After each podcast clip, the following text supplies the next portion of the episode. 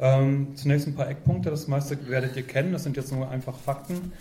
Ähm, die AfD hatte eine Vorläuferorganisation. 2013 gab es die, 2012 ist die Wahlalternative 2013 gegründet worden, hauptsächlich von zwei Leuten aus dem Berliner Kreis. Das ist halt innerhalb der CDU sind das Leute wie, also das waren Gauland und Adam aus dem Berliner Kreis, die eigentlich Merkel weghaben wollen. Dann Merkel ist denen zu sozialdemokratisch, zu sozialistisch und ähm, es gibt dann noch den ähm, Linkstrend stoppen, das ist eine ähnliche Organisation.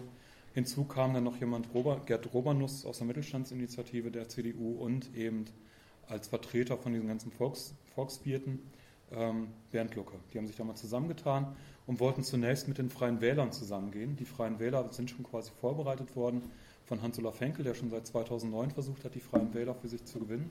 2009, seit 2009 gibt es die Freien Wähler als Bundespartei und die wollten halt mit der bestehenden Partei, mit der jungen bestehenden Partei Freie Wähler in den Bundestag einziehen. Das hat nicht geklappt.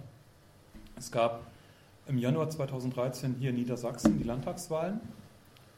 Bei den Landtagswahlen in Niedersachsen ähm, die, haben die Freien Wähler 1,1 Prozent bekommen und Bernd Lucke war damals schon ähm, auf Platz 3. Ne? Die wollten tatsächlich mit den Freien Wählern in den Bundestag.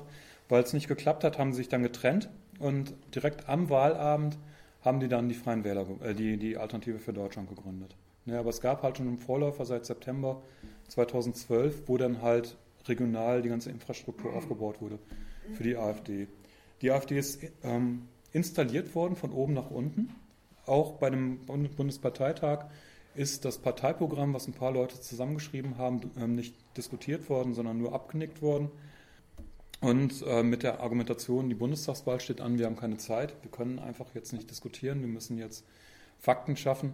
Und bei der Bundestagswahl wären die auch fast reingekommen, 4,7 Prozent, also 0,3 Prozentpunkte fehlten. Meiner Meinung nach lag das an der Bildzeitung vor allen Dingen, weil die Bildzeitung von Anfang an gegen die AfD ähm, gearbeitet hat. Anfangs noch einfach durch Verschweigen. Die haben damals in, an alle Haushalte eine Bundes, äh, so eine Wahlzeitung verschickt, zig Millionen Auflage, und die AfD kam überhaupt nicht vor. Ne, und das einfach Verschweigen.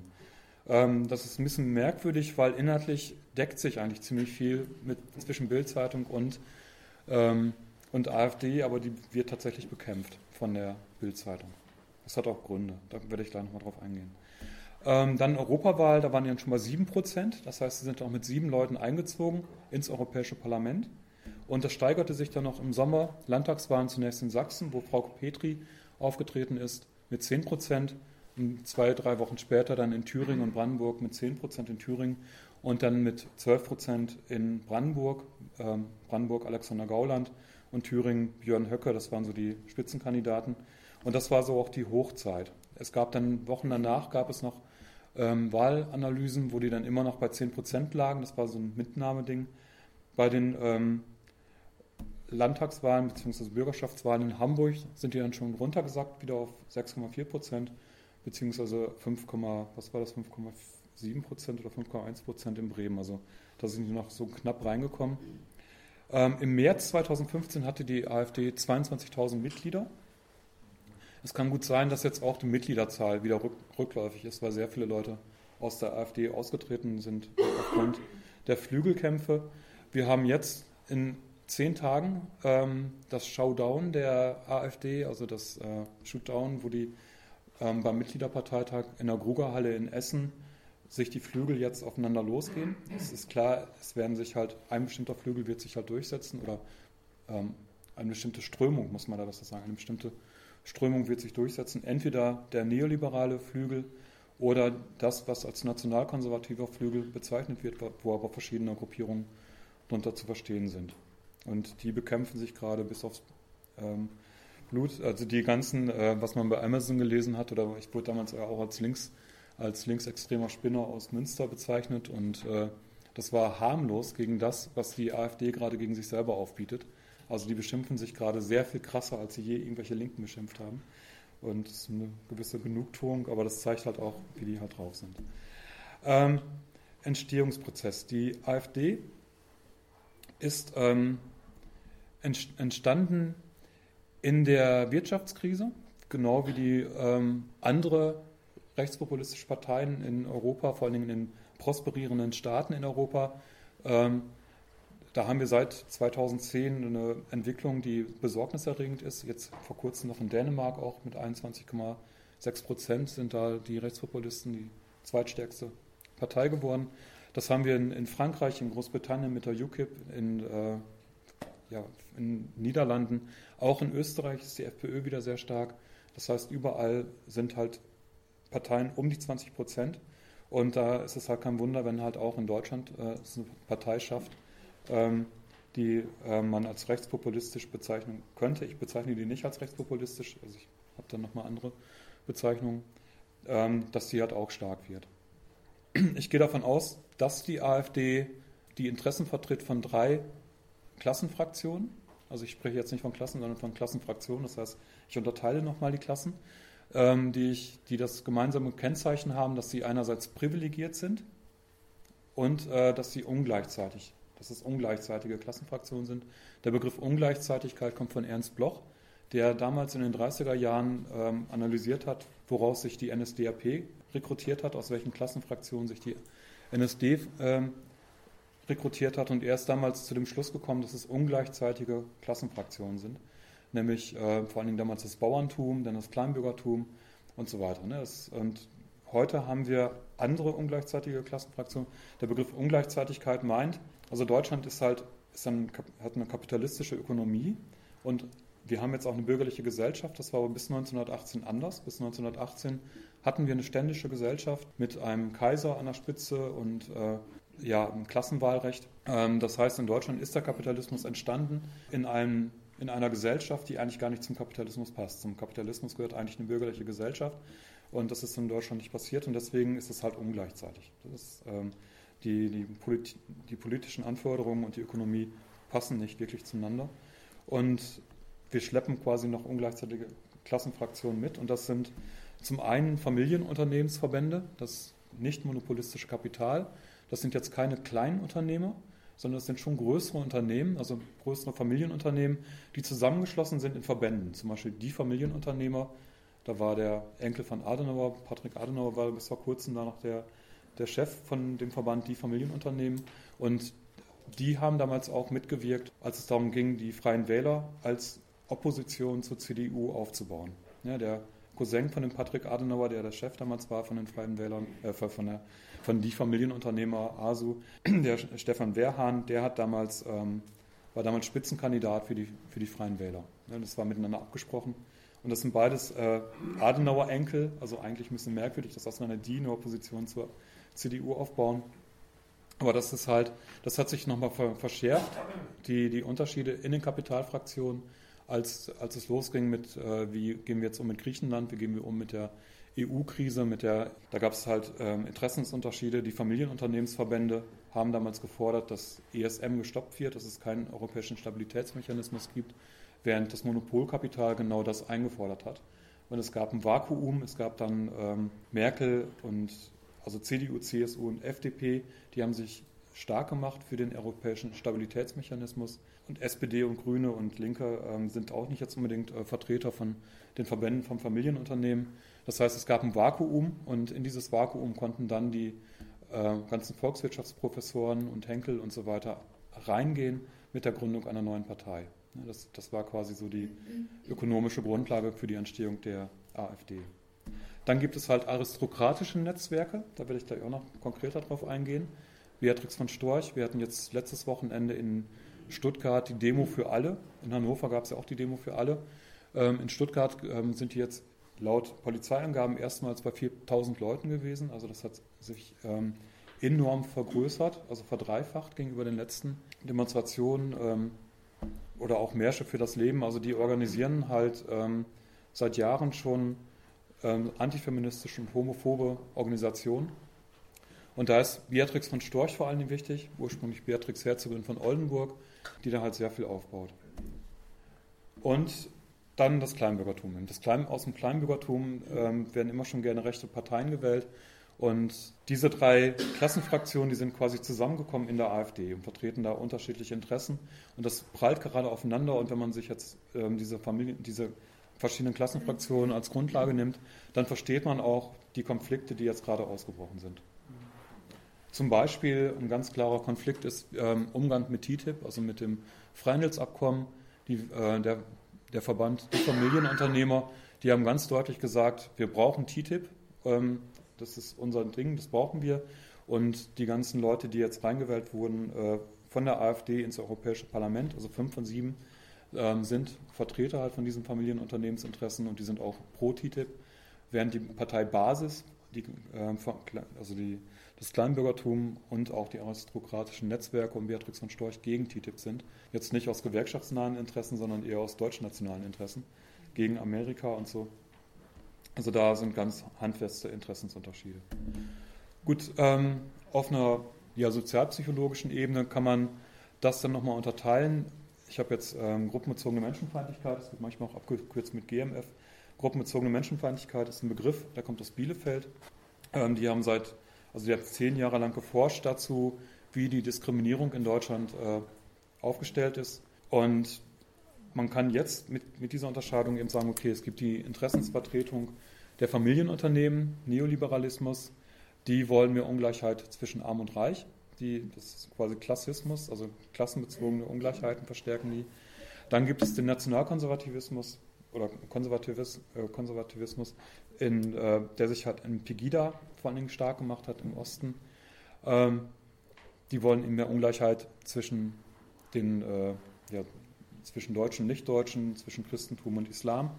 Und der Familialismus, also der, eine, eine heteronormative äh, Geschlechterpolitik, eine rückwärtsgewandte Geschlechterpolitik, die kommt von diesen klerikal-aristokratischen Netzwerken in der AfD, die eben äh, familienorientiert auftreten. Also sie wollen mehr, mehr Ungleichheit in diesem Bereich, im Genderbereich. Alle drei Fraktionen ähm, sind aber nicht nur jetzt in ihrem eigenen eigensten Themenfeld ähm, aktiv, sondern auch ähm, die Neoliberalen, Bernd, Bernd Lucke zum Beispiel als kalvinistischer Volkswirt, der sagt, der sagt halt auch, dass eigentlich die Familie, die, die Heterofamilie, Mann und Frau, äh, um die muss es gehen, jetzt nicht um irgendwelche Homo-Ehen. Und ähm, ein bisschen Sympathie war halt auch da für, ähm, für Pegida, nicht allzu viel Sympathie, aber ein bisschen Sympathie. Und es muss eine geordnete Einwanderung geben. Also das heißt, ähm, diese verschiedenen Gruppierungen die haben auch Überschneidungen, die sind nicht nur klassistisch, rassistisch oder sexistisch, sondern die bedienen auch gerne die anderen Felder. Aber der, der Unterschied ist halt, ähm, wo, wo die Schwerpunkte liegen. Insgesamt ist die AfD quasi die Partei der Ungleichheit. Die wollen Ungleichheit. Die Frage ist nur, wer, wo, wo soll die Ungleichheit am stärksten sein?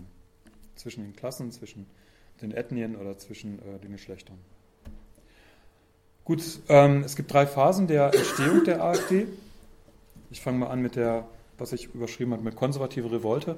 Das fing quasi an schon unter Helmut Kohl.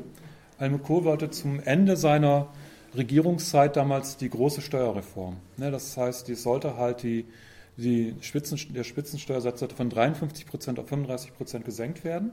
Und ähm, auch Roman Herzog, der damals Bundespräsident war, war dafür. Der hat dann damals die sogenannte Ruck-Rede gehalten. Es muss dann Ruck durch Deutschland gehen. Wir brauchen eine Reform, wir brauchen mehr Reformfreudigkeit. Ähm, ein anderer, der damals sehr stark dafür war, war Hans-Olaf Henkel, der damals, noch Bundes, äh, der damals noch Präsident war vom Bundesverband der deutschen Industrie. Auch der hat sich damals dafür stark gemacht. Und ähm, unter anderem hat es die SPD damals verhindert, diese große Steuerreform, über ihre Ländermehrheit im, im Bundesrat. Hans-Olaf Henkel hat dann damals gesagt, wenn der Bundesrat halt wichtige Reformen blockiert, dann muss der Bundesrat abgeschafft werden.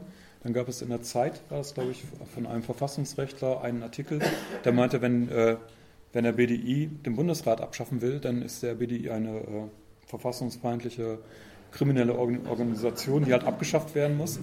Aber und äh, Hans-Olaf Henkel ist dann damals auch gegangen, der war dann nicht mehr haltbar für den BDI, aber der verfolgt seither diese Agenda. Der will seit, seit äh, Seither will der das demokratische System in Deutschland ändern und Roman Herzog und er, die haben dann später den Konvent für Deutschland aufgebaut. Und das war damals äh, der Konvent für Deutschland, auf den bin ich gestoßen, als ich dann damals zu Thilo Sarrazin geforscht habe, weil im Konvent für Deutschland waren diese ganzen Sarrazin-Versteher. Ne?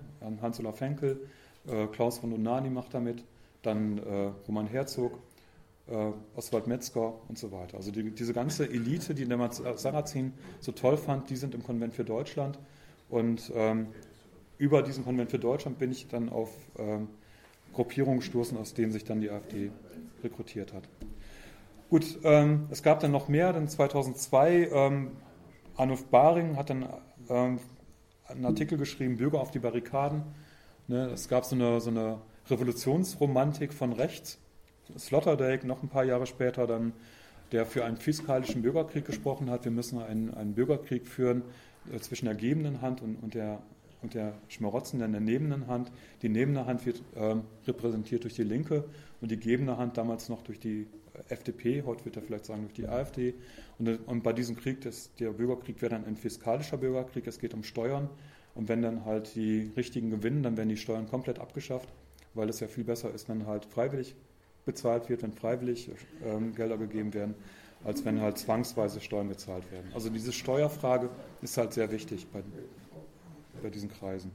Gut, der Konvent für Deutschland wird dann gegründet. Ein ähnlicher Konvent war der Bürgerkonvent. Der Bürgerkonvent ist aktuell komplett in der Hand von der zivilen Koalition, von der Beatrix von Storch, die 2005 gegründet wurde, als sie einsehen musste, dass, äh, sie, dass die Adligen nicht den Großgrundbesitz zurückbekommen aus, von den ostelbischen äh, Junkern. Die haben halt jahrelang dafür gekämpft, dass sie halt die verstaatlichen Grund, Großgrundbesitzungen ähm, zurückbekommen nach der Wiedervereinigung, sind gescheitert und haben dann gesagt, okay, wir brauchen eine zivile Koalition, die den Rechtsstaat in Deutschland wiederherstellt. Wir haben keinen Rechtsstaat, wir, müssen, wir brauchen eine Reform der politischen Entscheidungsstruktur, was quasi auch Henkel gefordert hat. Und da waren damals schon die ersten Weichen gestellt für eine Zusammenarbeit. 2005 war auch das Jahr des Hamburger Appells. Das, da war Bernd Lucke, der hat dann damals die Volkswirte zusammengeholt, quasi zu ähm, also die neoliberalen Volkswirte. Ähm, denen hat damals Hartz IV nicht gereicht. Die meinten, wir müssen da noch sehr viel mehr verschärfen. Das reicht nicht. Da werde ich gleich noch mal drauf eingehen, was Hamburger Appell heißt. Und diese ganzen Gruppierungen, die waren, ähm, die waren damals noch getrennt. Ne? Die haben damals noch, sind damals noch getrennt marschiert. Das änderte sich dann ab 2009. Ab 2009 ähm, ist Henkel schon auf die Freien Wähler zugegangen. 2009 war auch das Jahr, wo Thilo Sarrazin zum ersten Mal seine rassenhygienischen Thesen vertreten hat, zunächst in einem Interview und später dann ab 2010 in seinem Buch äh, Deutschland schafft sich ab. Und damals war dann ganz viel die Diskussion, kriegen wir jetzt eine Sarrazin-Partei und ähm, das ging mit, mit, äh, mit seinen rassistischen Thesen ging das nicht, das reichte nicht aus.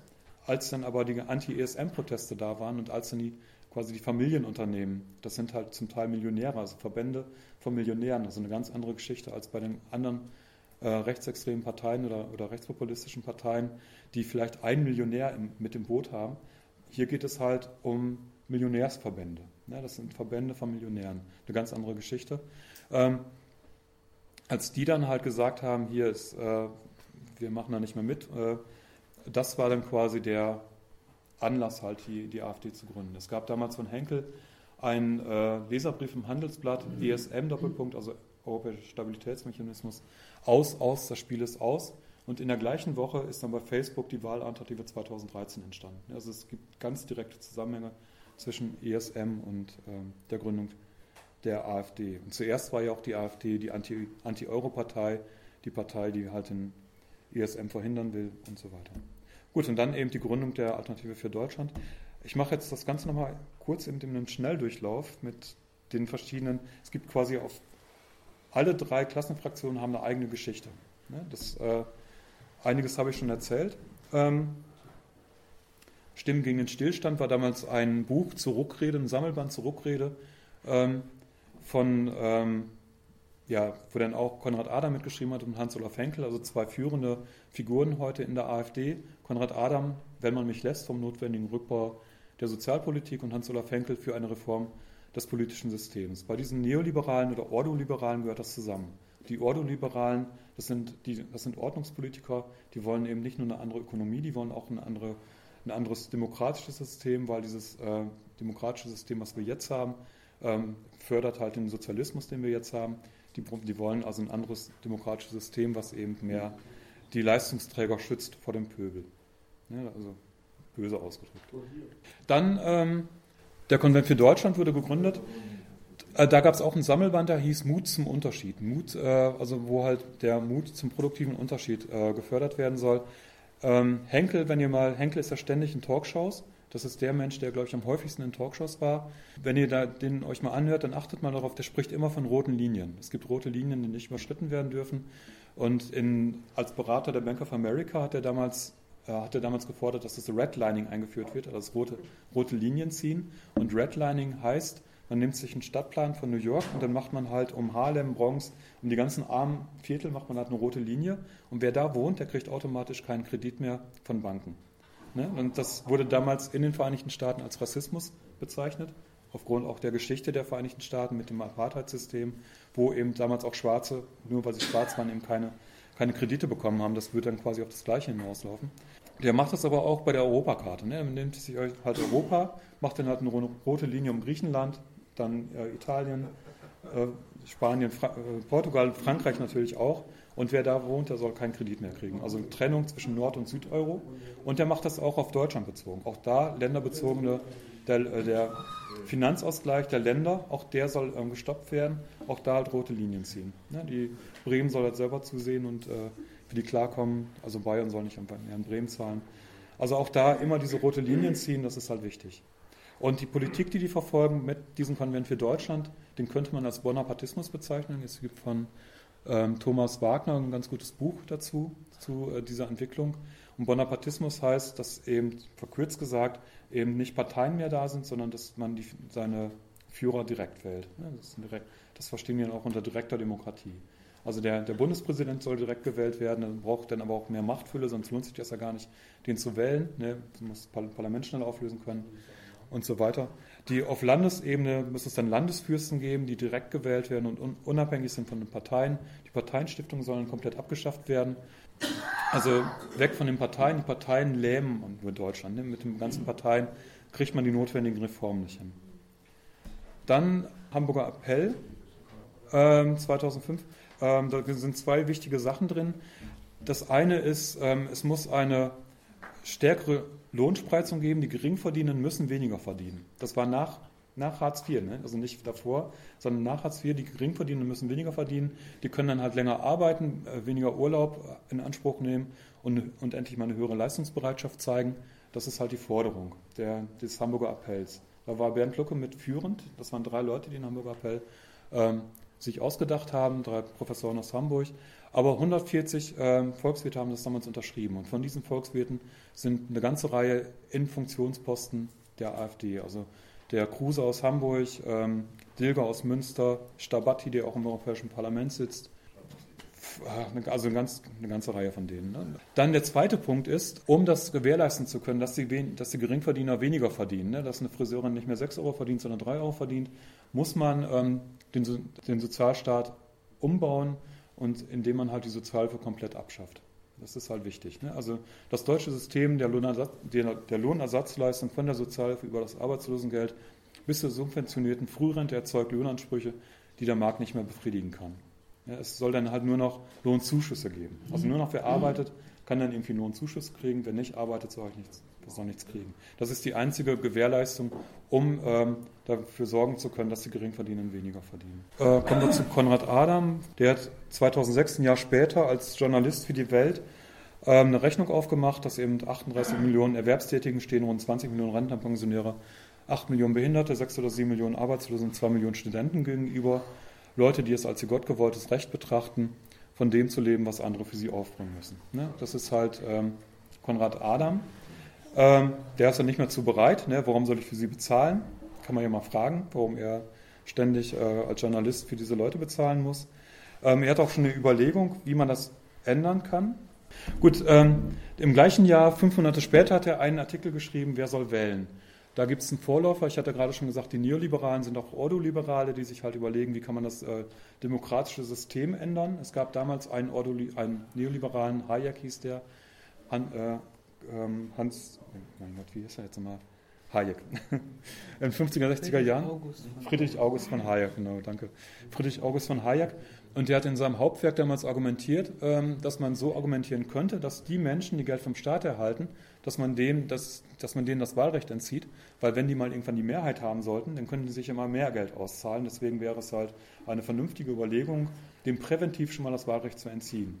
Der Lichtschlag, das ist ein André Lichtschlag, der gibt das Magazin Eigentümlich Frei heraus, ähm, so ein rechtslibertäres Blatt, die sich auf Hayek beziehen. Der meinte, man kann heute nicht mehr so argumentieren wie ähm, Hayek. Die Globalisierung macht das erforderlich, dass man so argumentieren muss. Man muss heute so argumentieren. Man muss halt den, wie er das sagt, den Netto-Staatsprofiteuren das Wahlrecht entziehen. Und ähm, das hat er geschrieben in der Welt, also nicht in, in, nicht in einer Schülerzeitung, sondern in der Welt. Zwei Wochen bevor der, ähm, der Konrad Adam den Artikel geschrieben hat, Wer soll wählen? Und Adam hat darauf reagiert, weil der Artikel von dem Lichtschlag, der hat irgendwie für Achselzucken und äh, Kopfschütteln gesorgt. Also es wurde als Polemik wahrgenommen, nicht als ernsthafter Beitrag. Und äh, Adam meinte dann, das sei durchaus ernst genommen, äh, also ernst gemeint, das müsste man ernst nehmen. Man muss einfach nur mal in die Geschichte gucken. Wenn man in die Geschichte guckt, dann sieht man, dass das Wahlrecht immer am Besitz gekoppelt war. Erst seit ein paar Jahren ist es anders. Ne? Und äh, es hatte einen Sinn, dass, dass, das Wahlrecht am Besitz gekoppelt ist, denn nur der Besitz schien eine Garantie dafür zu bieten, dass man vom Wahlrecht verantwortlich Gebrauch machte. Der argumentiert dann noch weiter. Erst später, er sagt dann, also er geht dann halt auf das äh, Wahlrecht ein, erst später mit dem Aufkommen der industriellen Revolution und seiner hässlichsten Folge der Massenarbeitslosigkeit ist die Fähigkeit, aus seinem eigenen Vermögen für sich und die Seinen zu sorgen, als Voraussetzung für das Wahlrecht entfallen. Sprich, das allgemeine Wahlrecht wurde eingeführt. Ob das ein Fortschritt war, kann mit dem Blick auf die Schwierigkeiten, die der deutschen Politik aus ihrer Unfähigkeit erwachsen sind, sich aus der Fixierung auf unproduktive Haushaltstitel wie Rente, Pflege, Schuldendienst und Arbeitslosigkeit zu befreien, mit einigem Recht bezweifeln. Denn das Übergewicht der Passiven lähmt auf die Dauer auch die Aktiven und zerstört den Willen zur Zukunft, indem es die Kräfte des Landes zur Finanzierung von Vergangenheiten einspannt und verbraucht. Ja?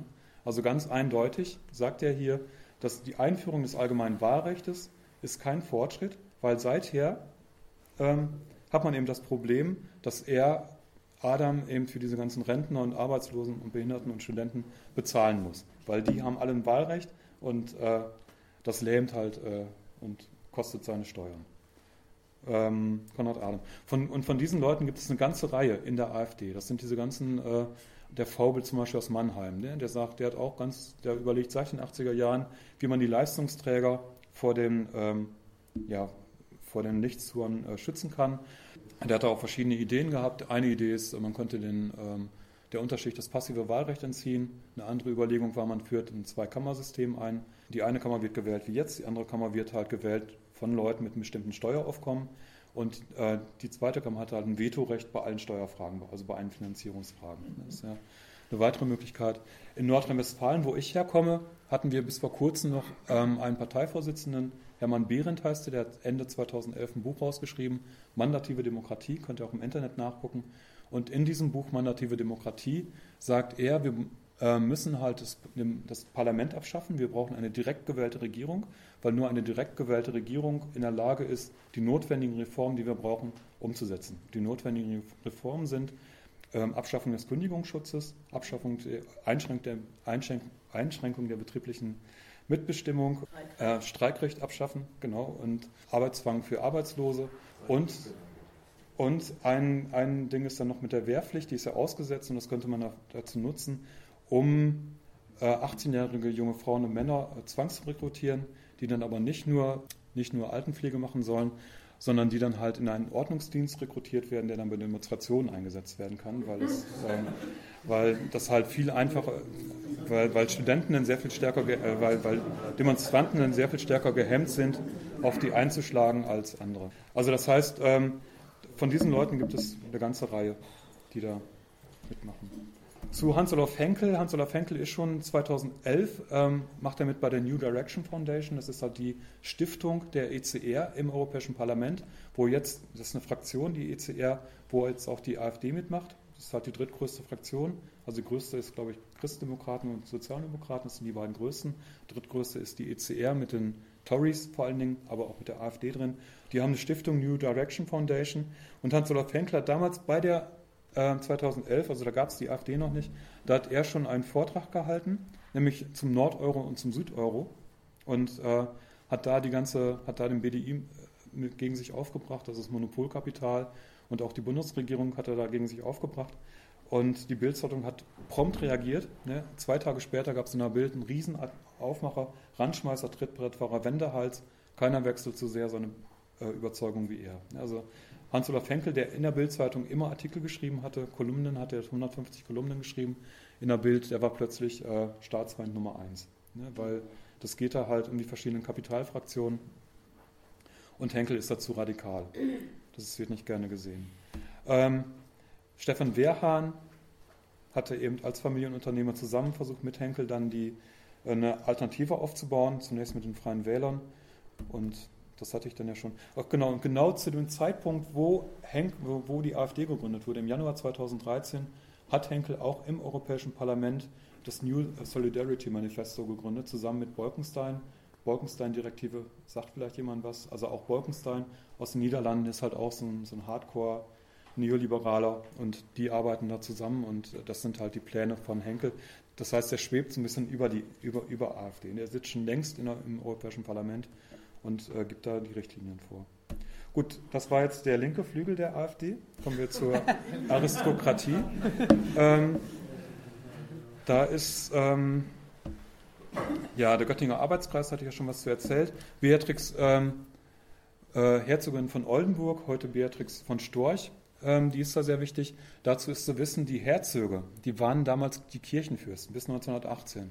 Wenn jetzt halt die, Frau, die Beatrix von Storch so ähm, kirchenaffin ist und da so viel mitmischt und ständig über, die, ähm, über den EKD schimpft, ähm, dann hat das damit zu tun, dass ähm, sie ja eigentlich so, so, einen Herrschaftsanspruch noch hat. Ne? Eig eigentlich gehört ihr die Kirche. So, ne? das, äh, das ist halt ähm, das Ding.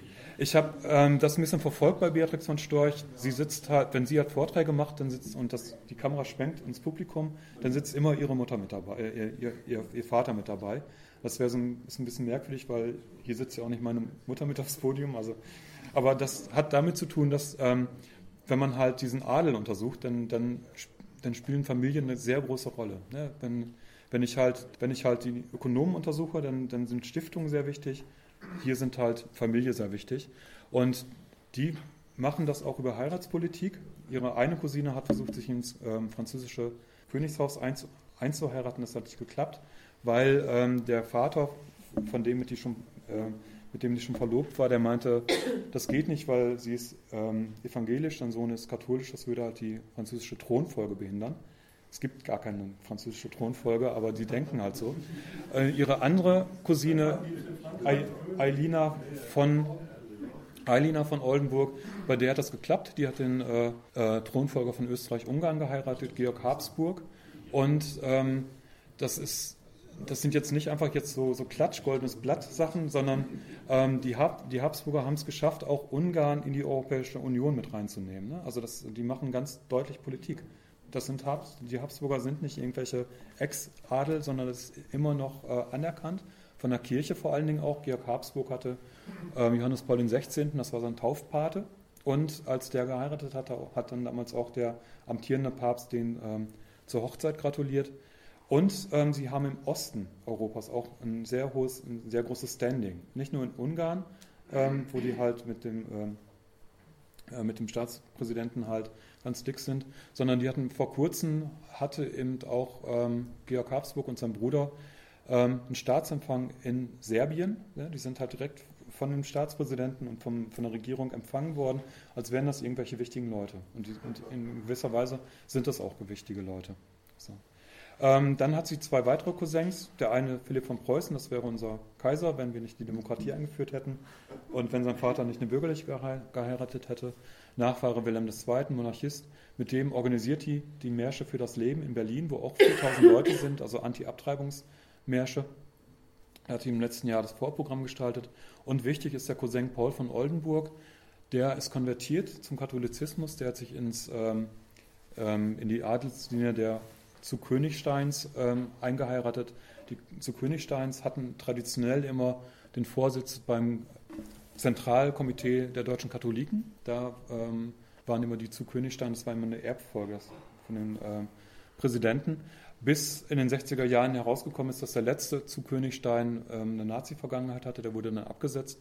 Und jetzt machen die mit bei der Konkurrenzorganisation, bei dem, bei dem Forum der deutschen Katholiken und da sitzt auch der ganze Adel. Da sitzen äh, Thurn und Taxis, also diese Fürstin von Thurn und Taxis, äh, ähm, da macht halt der ganze Adel mit. Und eben dann auch Paul von Oldenburg. Der macht allerdings auch noch bei einer anderen Organisation mit, die Gesellschaft zum Schutz von Familie, Tradition, Privateigentum, die sich halt für Ungleichheit einsetzen und zwar auf allen Ebenen. Ne? Deren Wahlspruch ist, wer Ungleichheit hasst, hasst Gott. Ne? Und wer, wer Ungleichheit hasst, hasst Gott. Deswegen Ungleichheit ist wichtig zwischen Arbeitnehmern und Unternehmern, zwischen Hand- und Kopfarbeit, zwischen Frauen und Männern, zwischen Adel und Nicht-Adel. Ne, das ähm, sind halt monarchistisch, die sind auch monarchistisch drauf. Und die wollen nicht zurück in die 50er Jahre, die wollen auch nicht zurück ins 19. Jahrhundert, sondern sie sagen sehr deutlich, wir müssen die katholische Hierarchie des Mittelalters wiederherstellen. Ne, das, ist, das, ist, äh, das ist halt ihr Cousin Paul von Oldenburg und mit dem arbeitet die in Brüssel zusammen. Beatrix von Storch sitzt ähm, ähm, für, die sitzt halt, beim, die macht beim ECR mit ähm, und hat da die ähm, äh, koordiniert für den ECR die Geschlechter- und Familienpolitik. Ne, das ist nicht irgendwer in dem ECR, sondern koordiniert die Geschlechter- und Familienpolitik. Alle Unterlagen gehen erstmal über ihren Schreibtisch und sie arbeitet mit ihrem Cousin zusammen, der ähm, auf europäischer Ebene die TFP koordiniert. Und auch bei Facebook kann man das sehen, die liken sich gegenseitig und, äh, und, und unterstützen sich. Wenn, wenn zum Beispiel Paul von Oldenburg über Zentralkomitee, Zentralkomitee der deutschen Katholiken hetzt und sagt, der Zentralkomitee, das Zentralkomitee der deutschen Katholiken ist mit den Diskussionen über die Homo-Ehe auf dem Weg in die Finsternis, dann sagt die Beatrix von Storch, ja, und die EKD ist schon längst da. Ne? Das heißt, die ähm, sind da ähm, ein Herz und eine Seele. Genau. Und ähm, zivile Koalition, das ist ein Machtnetzwerk, das hat sie aufgebaut. Ich habe jetzt ein bisschen ähm, das aufgelistet, was da alles dazugehört. Das sind äh, über ein Dutzend verschiedene Internetseiten. Die, ähm, das ist eine Masch Masch Maschinerie. Das haben die sich abgeguckt aus den Vereinigten Staaten. Die ähm, generieren E-Mails, die ähm, verschicken in, im Jahr um die eine Million E-Mails an, an den Bundestag. Das heißt, die ähm, suggerieren, dass sie halt eine Bürgerbewegung sind. Ähm, mit, mit, dabei ist Vera Lengsfeld, die ist zuständig für direkte Demokratie. Ähm, Hedwig van Beverförde ist zuständig für Familienschutz die organisiert halt diese Demos für alle.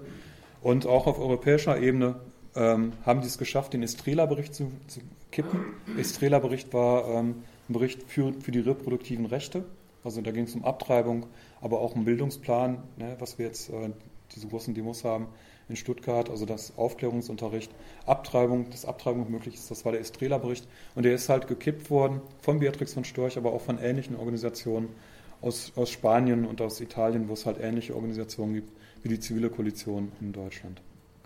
Frau Petri, die gehört eigentlich nicht zum Adel, aber ähm, auch, die gehört schon auch zu diesen klerikalen Netzwerken. Die Frau, äh, ihr Mann ist halt auch ein, ist halt auch ein Pastor. Ähm, die ähm, hat gesagt, die AfD ist in Sachsen nicht mehr eine Anti-Euro-Partei, sondern in Sachsen ist die AfD die Partei der Familie und äh, Familienpolitik, das darf man heute wieder sagen, ist ähm, Bevölkerungspolitik. Und so tritt die halt auch auf. Ne? Die AfD ist nicht familienfreundlich, die AfD ist tatsächlich familienfeindlich.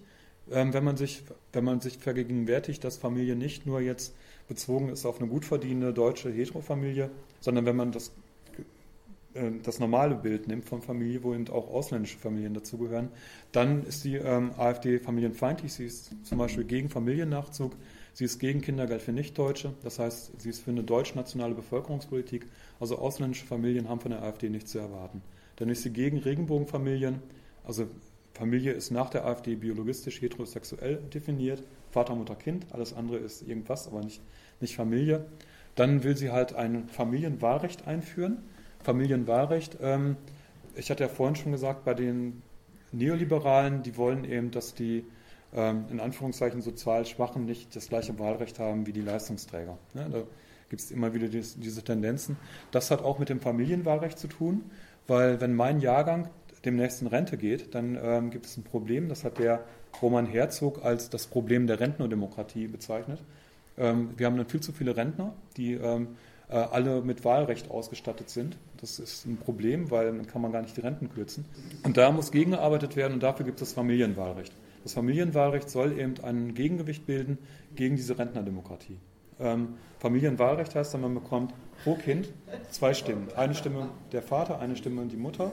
Und ähm, Das ist aber jetzt nicht nur verankert jetzt bei der AfD, wird nicht nur von der AfD gefordert, sondern auch Renate Schmidt hat damals gesagt, sie ist eigentlich für Familienwahlrecht und auch die ähm, Schwesig hat, in, hat auch in einem, in einem, Interview gesagt, sie findet Familienwahlrecht eigentlich gar nicht verkehrt. Ja, also es kann gut sein, dass demnächst eine, eine Diskussion losgeht, wenn wieder über Rentnerschwämme und Rentnerdemokratie gesprochen wird, dann kann es gut sein, dass dann das Familienwahlrecht offen, plötzlich offen da ist und darüber diskutiert wird. Und dann kann die AfD sagen, wir haben es schon längst gefordert. Ne? Die Altparteien machen uns alles nach. Äh, benachteiligt sind dann äh, Alleinerziehende, weil da haben die, die haben halt nur eine Stimme für ihr Kind. Ne? und auch sonst ist die AfD nicht unbedingt für Alleinerziehende da, sondern für die funktionierende Familie. Die, da geht es in erster Linie darum. Dann ist die AfD sozial ungerecht. Sie fordert halt Familiensplitting. Ja, Familiensplitting, wir haben gerade Ehegattensplitting. Familiensplitting heißt, dass die Kinder mitgerechnet werden in einem virtuellen Einkommen. Das Gesamteinkommen wird dann halt äh, geteilt durch, die, durch Vater und Mutter und durch die Anzahl der Kinder. Also bei einer Familie von sechs Kindern, bei einem Einkommen von 6000 Euro, ähm, würde man halt keine Steuern zahlen, weil 1000 Euro ist ungefähr der Satz, wo man keine Steuern zahlt. Das ist halt die Idee der AfD. Äh, profitieren tun davon hauptsächlich die Leute mit einem hohen Steueraufkommen. Ähm, nichts davon haben Familien mit wenig Geld. Im Gegenteil, ähm, das würde dann zu Steuerausfällen kommen, weil die AfD ist gleichzeitig ja die Sparerpartei ist, da dürfen keine Schulden gemacht werden. Also würden halt ärmere Familien ähm, darunter leiden. Noch deutlicher ist aber ist das beim Kinderrentenmodell. Ähm, es soll halt die Kinderrente eingeführt werden. Das war eine Idee von einem Schreiber, der auf dessen Grundlage damals auch die Altersrente eingeführt wird.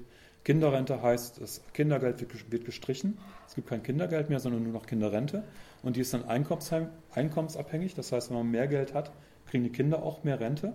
Das ist quasi das gleiche wie bei der Altersrente, nur umgekehrt. Ne? Das, äh, wer sein Leben lang viel verdient hat, der kriegt dann ja später als Rentner auch mehr Geld. Und äh, wer, wer, sein Leben lang mehr Geld verdienen wird, der kriegt dann auch als kleines Kind mehr Geld. Ne? Das ist halt das Gleiche. So. Ähm, nur eben, und im Unterschied zum Kindergeld muss es auch zurückgezahlt werden, dann aber in Abhängigkeit halt vom aktuellen Einkommen und in, und in Abhängigkeit von der eigenen Kinderzahl. Wenn man sechs Kinder hat, muss man nichts zurückbezahlen. Wenn man keine Kinder hat, muss man das doppelt zurückbezahlen. Zum Erziehungsrecht, die, ähm, die AfD sagt ja immer, sie ist halt ähm, Elternrecht ist Erziehungsrecht. Bei diesen ganzen Demos für alle wird immer gesagt, die Schule soll sich nicht einmischen, die Politiker sollen sich nicht einmischen in, in die Erziehung. Sie fordern halt ähm, allerdings auch mehr Disziplinierung an Schulen. Das geht ja nicht so sehr in Richtung Mittelschicht, sondern es geht ja mehr in Richtung Unterschicht. Es muss mehr Schuldisziplinierung geben. Es muss ähm, eine, das sind dann jetzt interne Forderungen der AfD Sachsen, die sind halt durchgesickert. Ähm, es muss ein Leitbild geben für Jugendliche. Und wer, wenn sich halt Schüler und Schülerinnen nicht an diesem, an diesem Leitbild halten, dann sollen sie aus dem Unterricht rausgenommen werden. Schüler, die vom Unterricht suspendiert werden müssen, besuchen in dieser Zeit Kurse zur Verhaltenserziehung, Benimmkurse. An der Finanzierung dieser Kurse müssen sich die Eltern beteiligen, denn schließlich ist die Unterstützung bei der notwendigen Nacherziehung sozialer Kompetenzen, die die Eltern selbst bei ihren Kindern nicht mehr ausbilden konnten, eine Dienstleistung für das ganze Leben dieser jungen Menschen. Sie kann in ihrem Wert kaum hoch genug veranschlagt werden. Arbeitslose oder Geringverdiener können sich in der Schule auf andere Art und Weise nützlich machen. Ne? Ja, genau, die können dann halt, es gibt ja immer Probleme mit, mit dem Klos, ne? Und das ist dann auch eine erzieherische Maßnahme, wenn die Kinder dann sehen, dass ihre Eltern da das Klo sauber machen müssen. Ähm, werden diese geschwänzt, werden diese Benimmkurse geschwänzt, wird sofort das Kindergeld gekürzt und Jugendarrest von einem Wochenende bis maximal vier Wochen angedroht und nach einer Warnung auch tatsächlich verhängt. Das dient irgendwie einer Neuvernetzung einer atomisierten Gesellschaft. Ähm, gut, das sind wir jetzt schon beim Kleinbürgertum. Ich komme jetzt quasi zum letzten Teil. Ähm, Kleinbürgertum, das hat immer schon auch äh, gerne Parteien aufgebaut, wie Republikaner, Bund Freie Bürger, Schildpartei. Später dann die Freiheit pro Köln, pro Deutschland, über Gauland gehe ich hinweg. Kommen direkt zu neuen Rechte. Die neue Rechte kann man jetzt einteilen, also die neue Rechte, die sich damals aus der Gildenschaft zum Großteil gebildet hat, ähm, kann man einteilen in zwei Flügel. Es gibt so einen re realpolitische neue Rechte, das ist ähm, Dieter Stein, vor Dingen der die junge Freiheit herausgibt. Die sagen, wir brauchen ähm, ähm, rechts von der CDU eine neue Partei. Also da ist der, die, äh, der Helmut Kellerssohn vom DIS, der ist da der hat da sehr viel zu geforscht und hat da auch einige Artikel zu geschrieben. Der sagt eben, die junge Freiheit will unbedingt, ähm, dass es rechts von der CDU, CSU eine neue Partei gibt. Und da fressen die quasi Kreide. Ne? Also wir müssen uns, wir müssen realpolitisch auf, auftreten. Ideologie ist nicht so wichtig, wir brauchen diese Partei.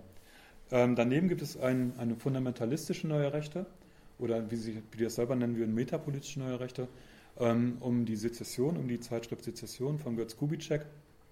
Die sagen, ähm, Günter Scholz, ähm, der auch dazu gehört, der hatte bei der Gründung des Landesverbandes Thüringen, also noch 2013, als sich die, der Landesverband in Thüringen ähm, gegründet hat, hat er bei einem Impulstreffen eine Rede gehalten zur, zur historischen Mission der AfD und hat auch sehr deutlich gesagt, ähm, er hat mit Dieter, mit Dieter Stein äh, einen E-Mail-Austausch gehabt und er ist nicht der Meinung von Dieter Stein, wir müssen halt ähm, jetzt nicht Kreide fressen, sondern wir müssen unsere Meinung sagen. Was wir müssen, ist halt die Begriffsherrschaft äh, wieder herstellen. Die, also wir müssen die Begriffsherrschaft den, den Linken entwinden. Wir müssen halt einen Mut zur Wahrheit haben. Wir müssen den Meinungsterror überwinden. Wir müssen halt ähm, den Mehltau, der über Deutschland liegt, der Political Correctness, den müssen wir zerstören. Das ist halt die historische Mission der AfD. Begriffsherrschaft wiederherstellen. Wir müssen halt Begriffe wie Vaterland, Heimat, Patriotismus, das müssen wieder Begriffe sein, die wichtig werden. Ein Jünger von, oder ein, ein, einer, der sich das zu Herzen genommen hat, ist Björn Höcke. Björn Höcke, auch aus Thüringen, ähm, Landesfraktionschef in Thüringen. Der hatte auch den Günter Scholz eingeladen damals. Der kommt genau aus diesen Zusammenhängen. Ich habe hab, äh, zu Björn Höcke eben ja auch diese Studie gemacht, ähm, die neurotische Phase überwinden, in der wir uns seit 70 Jahren befinden. Ähm, habe da untersucht, ob man Björn Höcke überhaupt noch als ähm, nationalkonservativ bezeichnen kann. Also ich würde sagen, ähm, die Ideologie, die er vertritt, ist faschistisch. Ja, kommt darauf an, welche Faschismusdefinition man hat. Ich habe mich da auf Roger Griffin bezogen. Roger Griffin sagt, Faschismus, ähm, der hat so eine Minimaldefinition von Faschismus. Faschismus liegt dann vor, wenn halt ein Ultranationalismus vorliegt, also ein Nationalismus, der von einer Wesenheit der Deutschen ausgeht, dass die Deutschen organisch gewachsen sind und dass es ein überzeitliches Preußen gibt. Ne, das ist halt Ultranationalismus. Wenn der sich verknüpft mit, mit Palingenesis, also mit einem Neuerweckungsgedanken, äh, wir, wir, sind halt in, einem, in einer Verfallsphase und äh, wir müssen halt Deutschland wieder neu erwecken lassen. Ne, das wäre dann halt. Ähm, das wäre dann halt ein, so die Kernideologie vom Faschismus. Das habe ich untersucht bei dem Björn Höcke und bin zum Ergebnis gekommen, dass er tatsächlich eben ähm, das vertritt.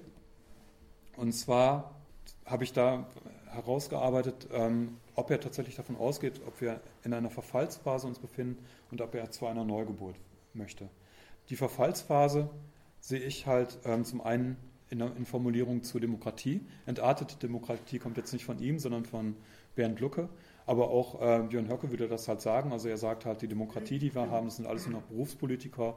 Das, die interessiert überhaupt nicht das Wohl des Vaterlandes und wir brauchen einen neuen Politikertypus. Und der neue Politikertypus, der muss, ähm, ja, der muss halt durch, durch seine Vaterlandsliebe die Anlagen des Volkes erwecken. Ja, das, ist halt, ähm, das ist halt seine Politikvorstellung. Und wir brauchen halt direkte Demokratie, die müssen dann direkt gewählt werden. Ähm, es gibt ähm, von diesen Leuten, also Benoit zum Beispiel, der hat auch von organischer Demokratie gesprochen. Ne? Demokratie ist dann, das Wahlrecht ist dann nicht abgeleitet von Menschenrechten, sondern von der ähm, Zugehörigkeit zu einer Volksgemeinschaft. Das ist dann halt, äh, die, ähm, die kann dann auch quasi entzogen werden, dieser, das, das Wahlrecht. Direkte Demokratie oder organische Demokratie. Dann ähm, spricht er halt von einer degenerierten Marktwirtschaft und zwar auf zwei Ebenen. Zum einen haben wir halt das äh, Dekadenzproblem mit den Arbeitslosen, mit der Lethargie. Das muss überwunden werden. Wir müssen halt den Sozialstaat ähm, massiv kürzen. Ne? Der ist überbordet, der Sozialstaat. Das führt zu Dekadenzproblemen. Davon muss Deutschland befreit werden. Und wir müssen eben Deutschland auch befreien von der, äh, von der entarteten äh, Finanzwirtschaft, von der entarteten äh, zinsbasierten, von dem entarteten zinsbasierten Globalkapitalismus. Und das muss halt ähm, zurückgerudert werden auf eine organische Marktwirtschaft, ne, wo dann halt das äh, äh, die Wertegemeinschaft wieder was gilt und wo dann halt äh, sich die Leute gegenseitig helfen, dann braucht man auch keine Sozialhilfe mehr und man koppelt sich dann auch ab von der, vom Finanzkapital aus dem, ja. Das geht halt dann auch in Richtung Antisemitismus und mit einem verkürzten Kapitalismus. Kritik. Das dritte dann, ähm, Björn Höcke sagt ja, ähm, wir sind organisch gewachsen. Das heißt, weil wir organisch gewachsen sind, sind wir, kein, sind wir keine Einwanderungsgesellschaft. Wir können wir können auch keine Leute integrieren, das können wir gar nicht, wir sind ja organisch gewachsen.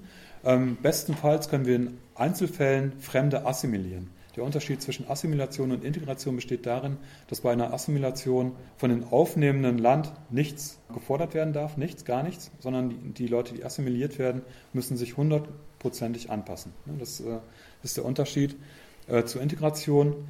Und weil wir eben nur in Ausnahmefällen Leute aufnehmen können, assimilieren können, brauchen wir aufgrund der demografischen Katastrophe, in der wir uns momentan befinden, eine andere Familienpolitik. Wir brauchen eine Drei-Kinder-Ehe, das kommt auch von ihm, das kam nicht von Frau Petri, Drei-Kinder-Politik. Wir brauchen eine aktive Bevölkerungspolitik, weil die aktuelle Bevölkerungspolitik, die wir jetzt haben, ist dekadent. Wir haben eine dekadente Geschlechterpolitik. Er sagt halt, äh, er sagt es, die, ähm, er tritt halt an, er verspricht, die perverse Geisteskrankheit das Gender Mainstream aus den Schulen und Hochschulen zu vertreiben. Das sind originale Zitate. Perverse Geisteskrankheit, Gender Mainstream aus den Schulen und Hochschulen zu vertreiben. Das heißt, wir müssen zurückkehren zur natürlichen Geschlechterordnung. Nicht nur aus demografischen Gründen, sondern auch, weil eben, hetero, weil eben Homosexualität dadurch gekennzeichnet ist, dass es den Leuten nur um Sex geht, während bei, ähm, bei Mann und Frau geht es halt um die Polarität der Geschlechter, die überhaupt erst zur Hochkultur Deutschlands geführt hat. Ich habe dann noch Untersuchungen angestellt. Ich bin bei über diesem Begriff organische Marktwirtschaft auf die Eichsfeldstimme gestoßen. Das ist, ist halt ein äh, Organ des äh, mehrfach vorbestraften Neonazis Thorsten Heise. Eichsfeldstimme ist halt die ähm, von, ähm, von der NPD, von dem Thorsten Heise, der auch mit dem NSU im Feld zu tun hat. Ne, das, äh, ist, ist, der hat die ganze Kameradschaftsszene in die NPD geholt. Der gibt die Eisfeldstimme heraus und er gibt eine Zeitschrift heraus, Volk in Bewegung. Und es gibt einen Landolf Ladig, auf den ich gestoßen bin, der die gleichen Begrifflichkeiten übernimmt. Äh, Habe ich aber auch hier ausgeführt, könnt ihr dann auch im, im Internet nachlesen. Und ich gehe davon aus, dass Landolf Ladig Björn Höcke ist, dass also Björn Höcke für die, für die NPD geschrieben hat und ähm, Landorf Ladig äh, verharmlost den Nationalsozialismus, der spricht davon, dass wir eine politische Revolution brauchen. Und Höcke hat das bestritten, Heiser hat das bestritten. Es gab vom Bundesvorstand ähm, die Aufforderung an Björn Höcke, dass er mich anzeigen soll und dass er eine eidesstattliche Erklärung machen soll. Hat er beides nicht gemacht und das ist halt ein großer Streit in der AfD. Ähm, Björn Höcke gehört zu einem Umfeld der neuen Rechten. Der arbeitet halt mit Götz Kubitschek zusammen es gibt in Rheinland-Pfalz, ich war letztens auch in Rheinland-Pfalz, letztes Wochenende, da äh, gibt es den Stefan Sch ähm, Scheil, der, der halt ähm, auch seit Jahren schreibt für die, äh, für die Sezession oder ähm, mitmacht beim Institut für Staatspolitik von dem Götz Kubitschek. Und ähm, das, das ist, ähm, es gab ja dann die Aufforderung von Björn Höcke, dass er mich anzeigt, dass er eben äh, das erklärt, warum es so viele Überschneidungen gibt mit dem Landorf Ladig äh, aus der NPD.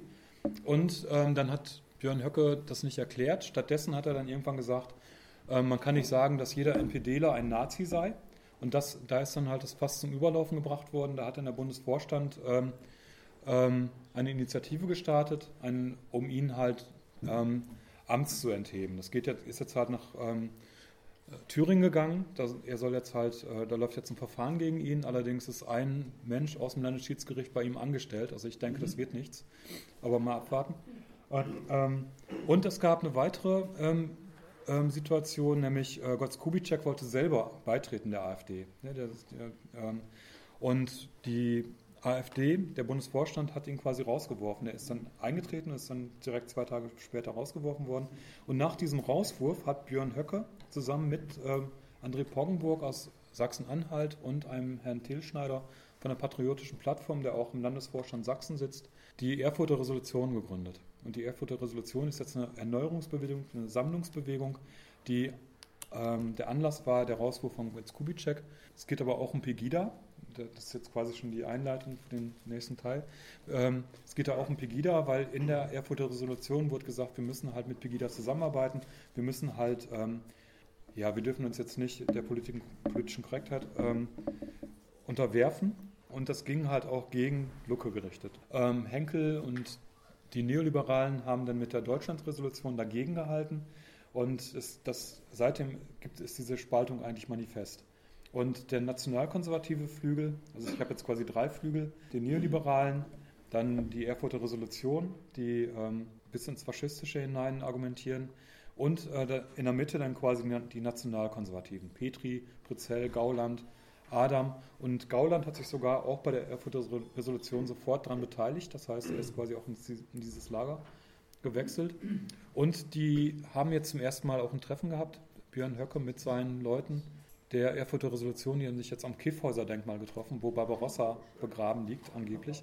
Und das passt natürlich auch zu dieser, wir erneuern uns, wir brauchen ähm, ein neues Reich, ne? weil Barbarossa, das ist die Sage, dass er irgendwann aus, ähm, aufersteht aus seiner Gruft als, als letzter deutscher Kaiser, um dann halt das Kaiserreich Deutschland wieder auferstehen zu lassen, das Deutsche Reich wieder auferstehen zu lassen. Also sie haben sich da ganz bewusst getroffen, um eben diese Erneuerungsbewegung ähm, ähm, abzubilden. Und der Konflikt, der, der, eigentliche Konflikt ist momentan nach einer ganzen Reihe von, von, von Konflikten, auf äh, die ich gleich noch ganz, kurz eingehen werde. Der aktuelle Konflikt ist, Lucke, Henkel wollen die Erfurter Leute rauswerfen, die Leute von der Erfurter Resolution rauswerfen. Ähm, Roland Faubel, der dazugehört, also zu den Neoliberalen, meinte, ähm, wir müssen halt 2000 Leute loswerden. Ne? Das sind genau die Leute, die die Erfurter Resolution unterschrieben haben. Da bereiten sie sich darauf vor.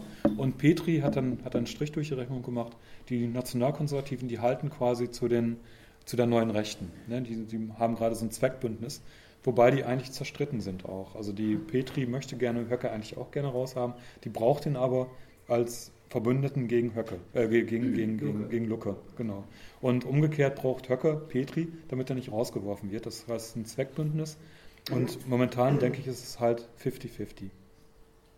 Zur Geschichte kurz. Ähm, der erste Konflikt in der AfD war halt bei den EU-Wahlen. Da war halt der große Konflikt, gehen wir jetzt mit, mit den Tories zusammen, also mit der europaskeptischen, mit den europaskeptischen Konservativen Cameron, also der Partei von Mary Thatcher die damals mit There is no alternative bekannt wurde. Ist jetzt halt die Alternative für Deutschland halt. Ähm, gehen wir mit denen zusammen oder gehen wir mit der United Kingdom Independence Party zusammen, die halt rechts davon stehen, also mit der rechtspopulistischen Partei und da hat sich ähm, Lucke durchgesetzt. Der nächste Konflikt war dann im März 2014. In Erfurt beim Parteitag hat die Parteibasis gegen TTIP gestimmt und gegen Russland-Sanktionen gestimmt, obwohl Lucke und Henkel eigentlich was anderes wollten. Und eskaliert ist dieser Konflikt, als ähm, Lucke und Henkel und Stabatti und Kölmel äh, für Russland-Sanktionen gestimmt haben im Europäischen Parlament, obwohl die Parteibasis eigentlich was anderes ähm, wollte. Und damals meinte dann schon Gauland, dass er jetzt aus der Partei austritt. Und das war kurz vor den Landtagswahlen in, in, in Brandenburg, wo er angetreten ist. Er ist dann drin geblieben, aber das hat das Ganze schon verschärft, noch den Konflikt. Dann ging der Konflikt weiter in der Frage um Pegida, Hogesa, Legida und so weiter, wo da auch plötzlich Unterschiede klar wurden. Ne? Also die ganzen Neoliberalen konnten gar nicht so viel anfangen mit Pegida, aber äh, Gauland ist dann mitgelaufen. Petri hat Pegida eingeladen ins sächsische Parlament und Höcke sagt, das sind unsere Leute, das sind äh, äh, doch nette Spaziergänger und, äh, und so weiter. Das war der nächste Konflikt. Dann gab es einen Konflikt um, um die Parteistruktur. Björn Höcke will die Partei auf sich quasi zuschneiden. Es soll nur noch einen Führer geben mit Generalsekretär. Dann äh, haben fünf Leute sich zum ersten Mal noch zusammengeschlossen: Adam, Gauland, Petri, Pritzell und von Storch. Ich nenne die Fünferbande, die dann halt gemeinsam einen Brief geschrieben haben gegen Lucke, ne, wo dann zum ersten Mal das wirklich auch greifbar war, wie die Fraktionen verlaufen. Und dann eben jetzt ganz aktuell der Konflikt um Kubitschek. Also da geht es tatsächlich um die Ausrichtung. Nehmen wir halt Leute wie Kubitschek mit rein oder werfen wir sogar Leute wie Höcke raus? Ne? Das ist halt, äh, da geht es halt darum, ein ganzer Flügel muss raus. Und jetzt ist es so unvereinbar. Auch, auch Petri und ähm, Prezell und von Storch, äh, die sagen halt, Loco muss weg. Ne? Also das heißt, ähm, es ist ganz klar keine, keine Zusammenarbeit mehr. Und am 3., am, am 4.5. ist jetzt halt in Essen in der Krugerhalle das groß, der große Kampf zwischen diesen beiden Flügeln. Und die mobilisieren aber auch schon vorher. Also das heißt, die, der Weckruf 2015, also die Sammlungsbewegung des neoliberalen Flügels, die ähm, als Partei auch aufgetreten sind, denen auch vorgeworfen wird, dass sie schon parteiähnliche Strukturen aufbauen. Da sind 4000 Leute mit dabei. Die haben ähm, für den dritten, vierten schon eine Halle angemietet, um sich halt vorzubereiten auf den Kongress für 500 Leute. Und ähm, von den anderen Seiten weiß ich, dass da auch schon ähm, im Vorfeld was passiert. Ne? Das heißt, ähm, das wird ein richtig heftiger Showdown und es ist wirklich nicht abzusehen, wer sich da durchsetzt. Es ist halt klar, wenn sich eine Seite durchsetzt, wird die mit der anderen Seite nicht zusammenarbeiten. Wenn sich halt, wenn die Neoliberalen rausfliegen sollten und die Nationalkonservativen bleiben, dann ist der nächste Konflikt vorprogrammiert, nämlich zwischen den eher karriereorientierten Nationalkonservativen wie äh, Petri und Prezell auf der einen Seite und den eher unbedingten neuen Rechten die halt mit diesen Karrieristen nichts anfangen können, sondern die halt Vaterlandsliebe und so weiter hochschätzen. Also da ist der nächste Konflikt dann vorprogrammiert. Also es bleibt halt spannend. Okay, das war's. Danke.